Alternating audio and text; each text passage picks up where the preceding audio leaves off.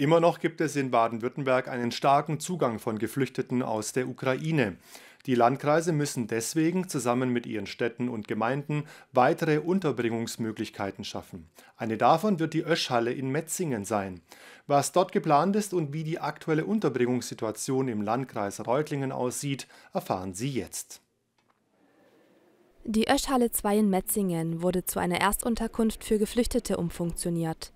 Dieser Schritt war notwendig, weil der Zustrom der Geflüchteten aus der Ukraine in den letzten Wochen deutlich angestiegen ist.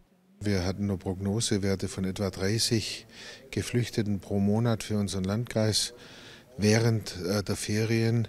Die neuen Prognosen laufen jetzt auf 70 bis 90 äh, Geflüchtete aus der Ukraine äh, pro äh, Woche in unserem Landkreis, sodass wir hier so eine deutliche Steigerung haben, die uns außerordentlich herausfordert, weil wir eben auf bereits gefüllte Kapazitäten in den Städten und Gemeinden treffen.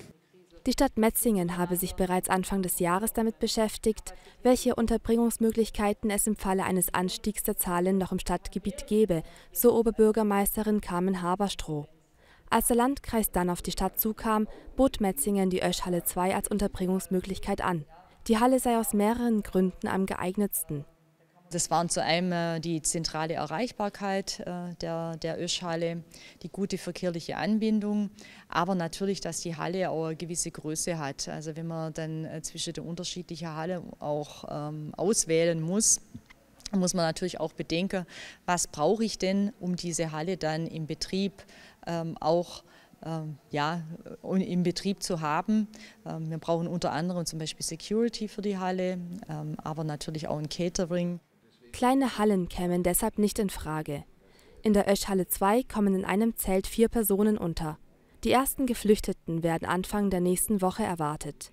Bis zum Ende der Woche sollen 70 Geflüchtete hier untergebracht werden. Das ist auch die Obergrenze.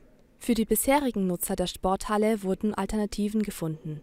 Wir haben insgesamt 60 äh, Sportangebote jetzt hier in, in dieser Halle pro Woche, äh, die wir jetzt an verschiedene Standorte verteilt haben. An anderen Stellen haben dann andere Nutzer auf äh, Zeiten verzichtet. Und natürlich die Schule nutzt die Halle ganz intensiv und da gab es auch einen guten Austausch zwischen den Schulleitungen die sich dann auch diese Angebote aufgeteilt haben, die an anderen Orts zur Verfügung stehen.